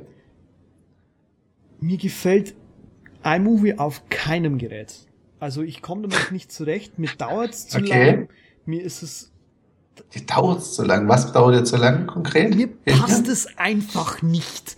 Okay, das habe ich kapiert, aber äh, was, äh, was hängt das, ist die Frage. Also ist es jetzt wirklich nur UI oder ist es tatsächlich der Workflow und der Nutzerflow, der dich da ein bisschen stört bei dem ganzen Teil? Weil von der Funktionalität her ist es neben Pinnacle eines der mächtigsten Teile. Ich Und das, also es hat für mich vier Vorteile. Nummer eins, bei neuen Geräten, neuen iOS-Geräten ist es kostenlos dabei, beim neuen Mac auch inzwischen. Das heißt, jeder hat dieses Ding, wenn er es möchte. Kann sich es runterladen, kostet ihn nichts. Ist so. Also das ist super. Zweitens, das Ding hat, und das ist auf dem Mac auch etwas, warum ich es immer wieder doch zur Hand nehme, Ähm, es hat eine eingebaute Jingle- und Soundbibliothek und die ist gar nicht mal so schlecht. Für Leute, die Sachen ins Netz stellen wollen und sich keine Gedanken wegen GEMA und sonstigen Quatsch machen wollen, ist das halt schon ein enormer Vorteil. Und ganz ehrlich, wenn du dir viele große amerikanische Podcasts anschaust, ich sage es nur Android Authority, du hörst die Jingles ständig und überall. Natürlich hängt immer zum Hals raus irgendwann, klar, aber heißt einfach nur, ich kann das iMovie hat noch eine dritte Funktion, die auch geile Trailer. Das ist wieder so ein Ding, da muss man jetzt überlegen, für wen produziere ich. Klar, Videokollegen und wer sich da auskennt, schaut das Ding an, weiß, sagt nach zwei Sekunden, ah, I've seen what you done there, weil jeder erkennt dieses Ding sofort. Vor allem, weil die meisten so zwei, drei Vorlagen nehmen und den Rest nie anfassen. Ganz klar. Aber, und das ist der entscheidende Punkt, für die Zielgruppe, also die Zuschauer und die Leute, die das nutzen, für sich zum Veröffentlichen, sind die Dinger trotzdem beeindruckend und gut. Weil natürlich ist es immer das gleiche Template, aber wenn du, wenn du ehrlich bist, bei großen Videoproduktionsfirmen, die verschiedene Aufträge produzieren, erkennst du ihr Template auch oft. Das haben sie auch selber gebaut. Also ich hatte neulich den Fall, dass ich mir zwei Videokampagnen angeschaut habe. Im Kino war das zwei Video Kinowerbung und selbst meine Freundin, die daneben saß, die echt keine Ahnung von dem Zeug hat, sie hat nicht dafür interessiert, hat beim zweiten Clip gesagt, das haben doch die gleichen produziert. Es waren zwei verschiedene Produkte, verschiedene Firmen, aber das Video war eins zu eins gleich gemacht, vom Ablauf her, vom Template her. Das war natürlich die gleiche Produktionsfirma verkauft. Ist ähnlich bei den iTunes-Trailern. Die Dinger sind relativ easy, sie haben einen großen Nachteil, du brauchst unheimlich viel Material, um dieses Zeug zu füllen, weil sie echt viele Szenen von dir haben wollen. Da brauchst du richtig viel Footage, um das Zeug ordentlich zu filmen. Aber dann sind die Dinger geil, ich persönlich nutze die auch ab und zu. Das Schöne ist halt, du kannst sie mit Musik und allem tatsächlich ins Netz stellen, ohne dir über Lizenzen Gedanken zu machen. Klar, ab einer gewissen Größe wird Unternehmen auch sagen, schneiden uns einen richtigen Trailer, weil ne, ist peinlich, verstehe ich auch. Ähm, kleine Unternehmen, Vereine und Co., die ohnehin mit einem, nennen wir das mal freundlich, ähm, überschaubaren Budget für Video und Co. arbeiten, können mit diesen Trailern halt schon mal eine echt schöne Effekte erzielen und ganz ordentlich Sachen anteasern. Und der vierte Vorteil für mich ist halt, iMovie ist, auch wenn es dir jetzt nicht gefällt, extrem einfach zu bedienen, meines Erachtens nach. Es hat eine der intuitivsten Bedienungsoberflächen, die ich bisher gefunden habe bei Video-Apps auf iOS. Ähm, ich bin bis zu einem gewissen Grad kein iMovie-Freund, weil ich der Meinung bin, es macht zu viel für den Nutzer und gibt mir zu wenig Kontrolle in vielen Bereichen. Beispielsweise, ich krieg in iMovie iOS zumindest keine Originaltonspur und Hintergrundmusik rein. Das geht einfach nicht. Ich kann entweder eine Tonspur haben oder die andere, aber nicht beides. Nervt mich total. Ich kann Grafiken nur zwischen Videos einbauen, nicht auf ein Video drauflegen. Da muss ich die muss ich die Texte nehmen, die iMovie vorgibt. Also all diese Dinge nerven, aber für den Durchschnittsanwender ist es ein geiler Startpunkt. Tust du dann auch bei den Trailers, wollte ich gerade mal fragen, kroppen? Ich meine, das Intro und das Outro, wo du diese, diese filmartigen Dinge hast, ne? Abspann. Ähm, die lasse ich in der Regel drin, weil sie erstens Teil der Wirkung sind. Im mhm. Abspann ist ein bisschen klar, nervt das mit iMovie und Co., aber dann kann man dann kürzen. Das, der Punkt ist, wenn du mal die Nutzungsbedingungen durchliest, darfst du die eigentlich nicht wegschneiden. Also gerade den Abstand darfst du eigentlich nicht wegschneiden Geil. Apple. Ja? Ne? So nach dem Motto, wir müssen da sichtbar sein. Ja, also ich da natürlich schon, gelesen. Ich meine, da bin ja verantwortungsbewusster Nutzer. Seiten jederzeit und so. Ähm, aber das haben sie reingeschrieben, du darfst es eigentlich nicht wegschneiden. Nein, ich lasse es tatsächlich drin in der Regel, weil die Wirkung für die Zielgruppe natürlich trotzdem cool ist. Ähm, und du gerade im Abspann natürlich auch ganz viel reinschreiben kannst. Und natürlich schreibst du da auch Unternehmensnamen und Co. rein. Das Einzige, was da stehen bleibt für iMovie, ist tatsächlich bei Musik. Und das tut mir dann auch nicht wirklich weh. Kunden in der Regel, wenn er sich auf sowas einlässt, auch nicht. Weil natürlich biete ich ihm dann einen eigenen Trailer für ihn zu schneiden, aber wenn er das Budget hört, dann lässt es halt oft bleiben. Also da muss man einfach, also das ist tatsächlich Ease of Use an der Stelle. Und auch auf dem Mac, die, die Soundbibliothek ist halt geil, die Alben bringt. Das Wobei ist halt schon hilfreich. Die Soundbibliothek, die kannst du ja auch mit GarageBand einfach nutzen. Richtig? ja. ja. Geht, ganz klar. Aber halt auch nur auf Mac. Auf iOS kriege ich die halt nicht in andere, äh, kriege ich sie halt nicht in andere äh, Schnittprogramme rein, soweit ich das weiß. Wenn da die komplette drauf wäre, wäre das Handy auch sofort volle.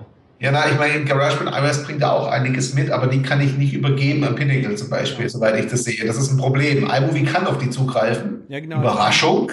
Die vielen, Pinnacle nicht. Die vielen, äh, die vielen äh, Pinnacle zum Beispiel, ähm, glaube ich, importiert von iTunes, soweit ich mich jetzt richtig erinnern kann. Genau, kann auf iTunes oder Dropbox, was auch geht. Und das ist der einzige Weg, tatsächlich äh, on the fly Musik reinzukriegen, ist über Dropbox. Klammer auf, ich habe lange gedacht, das geht nicht und Apple verflucht. Es geht doch, aber ihr müsst den Track erst ganz runterladen lassen. Dann könnt ihr ihn übergeben.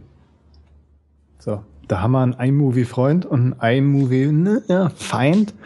Aber zum Aufnehmen brauchen wir natürlich auch halt. Zubehör, ne? Und ihr habt bestimmt alle einen Gorilla-Pod äh, um den Hals hängen, Ja. den ihr immer dabei habt. Aber natürlich. Siehst du? Der steht aber nicht in der Liste. Jetzt bin ich schon ein bisschen irritiert. Nicht? Das ist doch selbstverständlich. Ähm, Ach so, ah, so ist so ein Must-Have. Na dann, haut mal eure Gadgets raus. Ich meine, ich habe auch noch einen Cliff von vor. Ich habe überhaupt keine Gadgets eingefügt, die gehören Ah, dem Jetzt gar keine. was. Okay, dann fange ich mal an. Äh, ich mach's kurz. Smart Focus System äh, hieß mal Owl, also Eule.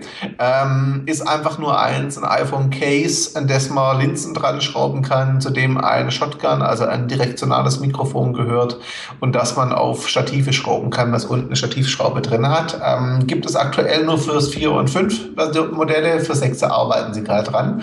Die Linsen machen deshalb Sinn, weil die extrem lichtstark sind und viel Licht einfangen. Das heißt, ich kann auch in relativ Lowlight-Situationen noch halbwegs äh, gutes Video einsammeln. Andreas hält komische Dinge ins Bild, okay. Äh, den Glyph hatten wir gerade schon. Hm. Den Glyph hatten wir gerade schon als so universellen äh, Stativadapter, sage ich mal. Wenn ich mich recht erinnere, kriege ich auch noch nachträglich zu Weihnachten von so einem hustenkranken Piloten Ollo-Clip, ne? Das hat er mir Ah. quasi vertraglich zugesichert. Hm. Äh, Holo-Clips finde ich zum Fotografieren geil, für Video finde ich die Verzerrung ein bisschen sehr Ah. stark bei diesen Linsen. Okay. Also das geht, aber das ist wieder Geschmackssache. Ich habe Kollegen, die das gerne kreativ einsetzen. Für kreative Dinge finde ich sie auch geil. Für normale Dokumentation finde ich sie genau. ungeeignet. Da sind die was Smart Focus Linsen, Da habe ich die doch noch was verzerren auch ein gelernt jetzt. bisschen. Die Ver- Smart Focus Dinger verzerren ein bisschen, aber nicht so schlimm. Das geht. Also das kann man einsetzen dafür. Und die haben sogar eine Zoom-Linse drin. Das hilft. Also ein Telelinse. Das kann schon ganz schön helfen. Edutige oder Edutige, ich habe keine Ahnung, wie die ausspricht, ähm, sind Anbieter von Mikrofonen und zwar auch speziell von Mikrofonen für Smartphones. Die haben auch was ganz Simples drin und zwar einen L-Adapter. Das klingt total unaufregend, bis man mal in der Praxis sieht. Ähm, ich habe hier sowas rumliegen. Eine Sekunde. Genau. Und zwar ist das ein Adapter, in dem ich dieses Mikrofon einstecke. Ah. Sieht das jetzt nicht so richtig, glaube ich. Ähm, und zwar ist es eine L-Form. Das bedeutet, das Teil guckt dann nach vorne in Richtung meiner Kamera. Was einfach heißt, ich habe eine Art Shotgun, also direktionales Mikrofon am Telefon dran. Und zwar direkt eingesteckt in die Kopfhörerbuchse. Was einfach heißt, ich habe einen deutlich besseren Klang, wenn ich jemanden interviewe, der vor dem Telefon steht zum Beispiel. Ähm, das ist super praktisch, weil ich es direkt anstöpseln kann, kann ich immer mitnehmen. Ist nicht so groß wie ein Rode Mic oder sowas, aber funktioniert. Ähm, die Edo-Dinger sind auch nicht so teuer ähm, und klingen halt, finde ich, extrem geil für den Preis. Ich weiß nicht, wie sie es machen, aber sie machen es gut. Manfrotto kennt aus dem, aus dem Fotobereich. Ähm, die haben auch den Club KLYP. Das war in der ersten Version eine iPhone-Hülle, die man dran lassen konnte. In der zweiten Version ist es so eine Art, ja, was Glyph-ähnliches geworden, so eine Klammer. Da geht es einfach nur darum, da gehört ein kleiner Tripod dazu. Ähm, da gehören dann auch eventuell LED-Lichter dazu und auch Mikrofone. Die LED-Lichter finde ich cool, da bin ich auch im Einsatz, weil sie klein sind, relativ lange leuchten und viel ausleuchten können. Und zu guter Letzt kein, kein Equipment-Tipp, aber eine Ressource, fotojojo.com. Ähm, Fotojojo ist, wie formuliere ich das ist freundlich, der Ramschladen oder der Konrad für Mobile-Video-Menschen. Das ist sowas. Ähm, da gibt's alles Mögliche, von Schrott bis zu echt guten Sachen. Ihre neueste Errungenschaft, ein Ringlicht für Smartphones. Hm. Was ich bisher noch nicht gesehen habe, was aber sehr cool aussieht, werde ich mir mal rauslassen demnächst. Die haben auch so Linsen und Case-Systeme. Also da gibt es das iPhone eh, eh extrem viel Zubehör, leider halt auch nur fürs iPhone. Und fürs iPad, soll man auch noch erwähnen, klar. Bevor wir hier äh, auf die Landebahn gehen, hat denn jemand eine günstige Handycam-Alternative. Ich meine, so ein, so ein eigener Stabilisator, ne? Weißt du, das Stativ, Ach, das deine meinst, Bewegung ausgleicht, ne? Steadicam, Steadicam, Steadicam, nicht Handycam, günstig. Genau. Ja, günstig, was weiß ich. Definiere günstig. Also ich habe ein Schulterstativ, mit dem ich da gerne arbeite. Hm. Es gibt den Shoulder Pod, der ist in letzter Zeit ganz schön gehypt worden. Das ist auch so ein, aber nur normales Stativ halt. Also das ist jetzt nicht zum Ausgleichen. Also, ja, gut, das ist ja dann für die Füße. Ähm, ich habe Andreas, vielleicht hast du da was gefunden. Ich habe bisher noch keine Glidecam gefunden, die mit Smartphone funktioniert. Einfacher Grund, die Dinger sind zu leicht. Ähm, hm. Jetzt, wo du es gerade ansprichst und meinen Namen noch auch noch sagst. ja. Ich glaube, vor einer Woche oder zwei habe ich da irgendwas gesehen. Ich komme aber gerade nicht mehr durch. Ich, die Glidecam, ich hatte die Glidecam 1000 im Einsatz von Glidecam direkt. Die kannst du ja, klicken. Das war das nicht. Das war was anderes. Was lass funktioniert? Mich, lass, mich lass mich ganz, lass mich, mich ganz weit aus dem Fenster lehnen und sagen, das war okay. ein Kickstarter-Ding. Ah ja, habe ich auch gesehen. Es gibt zwei Kickstarter-Dinge. Eins geht in der nächsten Produktion, das habe ich auch gebackt. Da hoffe ich drauf, dass es gut wird. Cam heißt das Viech. Ich hoffe, das wird was. Was funktioniert, sind Gimbals, also elektronisch betriebene mit Ausgleich. Also sprich, du hast einfach eine Halterung, wo das Ding einsetzt und ein Motor und ein Gyroskop gleichen die Bewegung aus. Die funktionieren, sind aber auch schweineteuer. Also da bist du ab 250, 300 Euro ein Stück dabei. Das geht aber immer noch im Vergleich zu einer richtigen Steadicam legst du ja auch durchaus das Geld hin, so ungefähr. Ja, für große Kameras, klar. Aber also dann gib mir so 300, 400 Euro, kannst du rechnen, da hast du ein echt gutes Gerät, drei, äh, drei Achsen stabilisiert. Die Dinger funktionieren für Smartphones meiner Erfahrung nach sehr, sehr, sehr gut. Hört sich doch gut an. Beeindruckend. Einziges Problem, ähm, ja, die Akkulaufzeit hält sich je nach Modell in Grenzen. Ah, so, stimmt. Wenn du sagst elektronisch, dann hat das natürlich noch einen kleinen Nachteil. Hm. So, äh, sind wir soweit? Überragende Überpicks. Jawohl, die Stewardess sagt es an. Und da ich ja so ein bisschen außen vor war, weil ich ja wie gesagt nicht der Videohunk bin, fange ich doch direkt mal an, ganz einfach. Screenfloat ist mein Pick.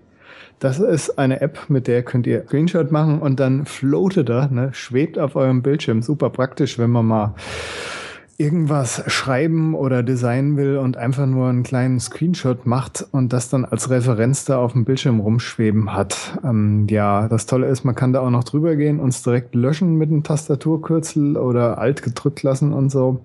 Alternative dazu hat Kollege Zeitler gerade auch noch äh, vor der Show gesagt, Snappy App. Snappy App, genau. Na, habe ich seit äh, einiger Zeit nicht angeguckt, wurde gut abgedatet, kann jetzt das auch und vieles mehr kann halt nicht so einfach löschen. Da müsst ihr erst in die Library gehen und dort löschen. Also ist eigentlich die bessere Alternative. Eigentlich ein super Pick. Aber naja, ist halt, ihr müsst selbst entscheiden. Äh, Screenfloat kann direkt löschen, wenn der Float ist. Und Snappy App ist super fortschrittlich, kann an alle Ecken und Enden schieben. Das Foto danach nach Dropbox oder sonst wohin. iCloud hat es auch am Start und eine iOS-App. Super Pick. Andreas äh, hat immer noch nichts. Christian, hau mal was. Schade raus. eigentlich. Okay. Christian als nächstes. ich habe ja. was für die Analog-Fans. Also ich bin ja so jemand, der auch ab und zu mit Studenten arbeitet und auch in Meetings hockt und ich schreibe gern von Hand. Aber ich habe es echt gern auf dem Rechner nachher. Ich nutze das für Livescribe, Smart Pens, verschiedene Modelle.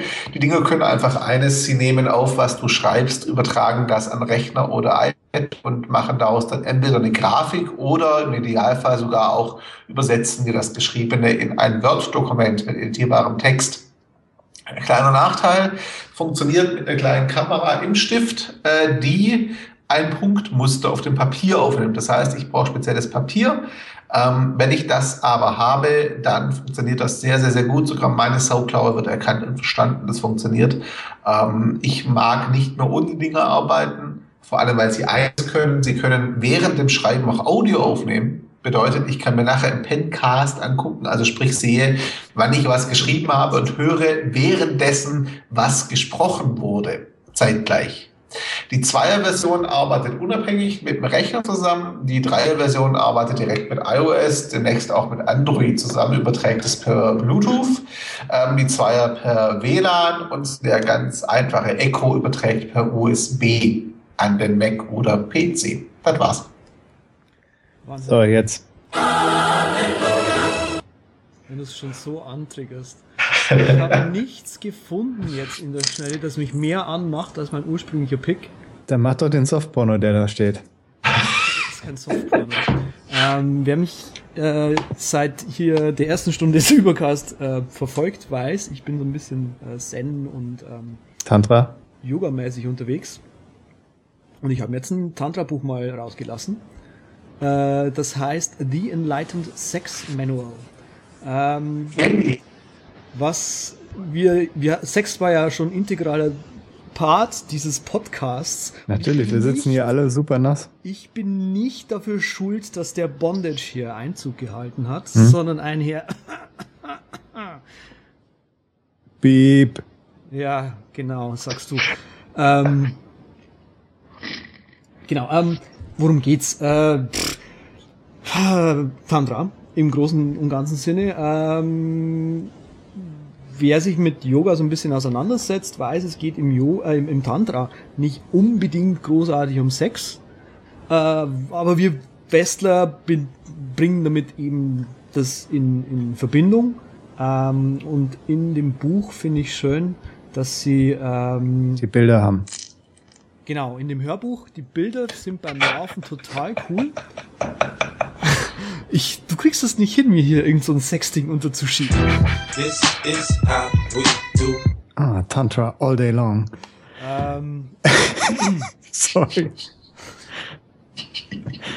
Ich finde das ja auch ein spannendes Thema. Ja, ne? äh, auf jeden Fall, genau, was in dem, in dem Buch eben, äh, wo ich gerade an äh, heute gelesen habe, ähm, angesprochen haben, ist eben ähm, die Sache mit ähm, Grenzen die wir äh, selbst für uns mal gesteckt haben, einfach um uns gegen, um uns vor der Außenwelt zu schützen.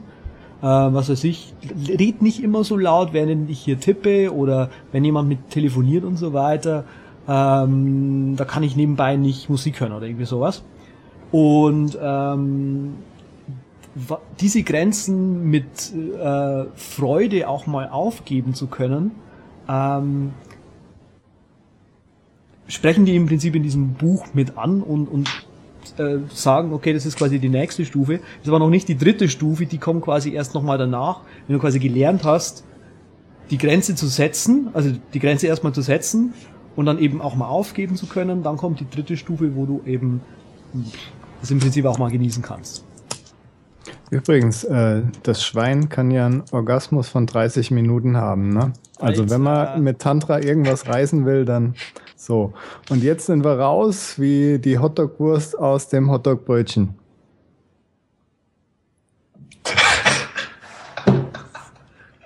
Tja, so ist es halt. Wenn der Sven nicht da ist, sinkt das Niveau rapide ab.